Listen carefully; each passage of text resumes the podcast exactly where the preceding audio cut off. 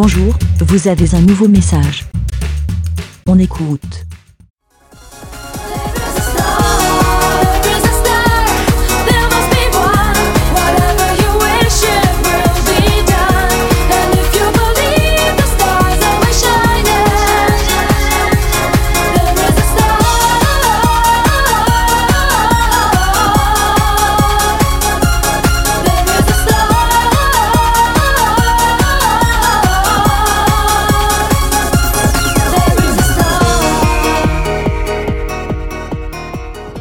Salut les moutons, c'est Hakim, le passionné de Rodens, justement avec cette intro qui parle d'étoiles.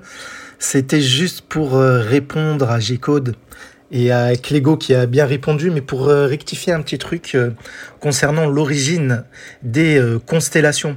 En fait, ce ne sont pas les Grecs hein, les premiers qui ont, qui ont inventé les noms des constellations, ce sont d'abord les astronomes de la Mésopotamie, ce qui correspond à l'Irak actuellement et qui ont euh, donné les noms de déjà des douze constellations zodiacales que l'on connaît il y a déjà plus de 4000 ans.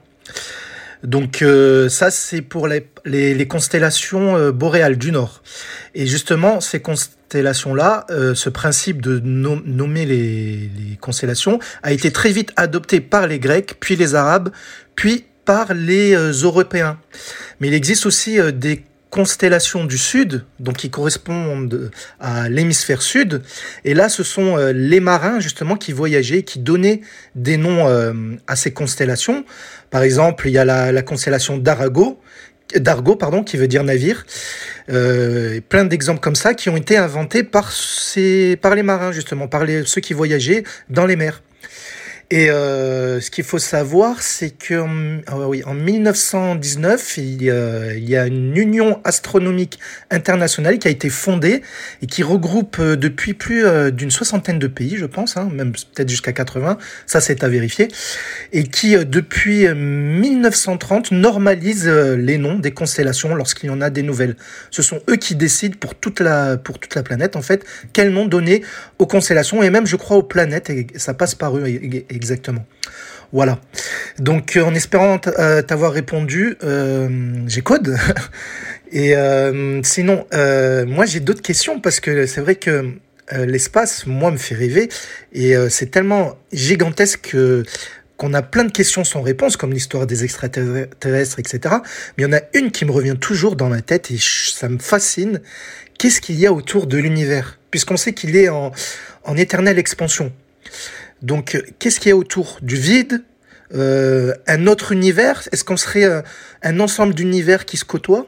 Est-ce que vous vous posez, vous, cette question? Et si oui, comment vous imaginez l'extérieur de notre univers à nous, qui contient des milliers et des milliers de galaxies, et donc des milliards et des milliards, et, et encore je suis peut-être gentil, de planètes, d'étoiles, etc.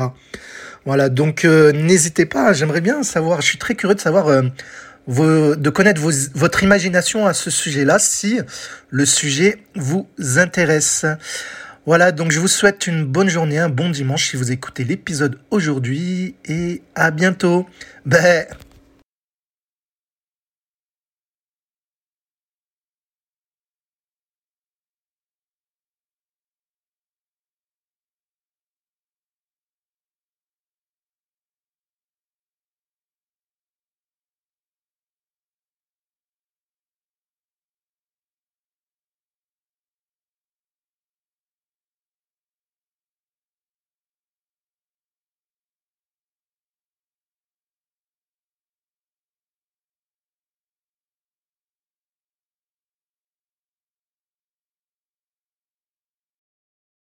Merci, BLA.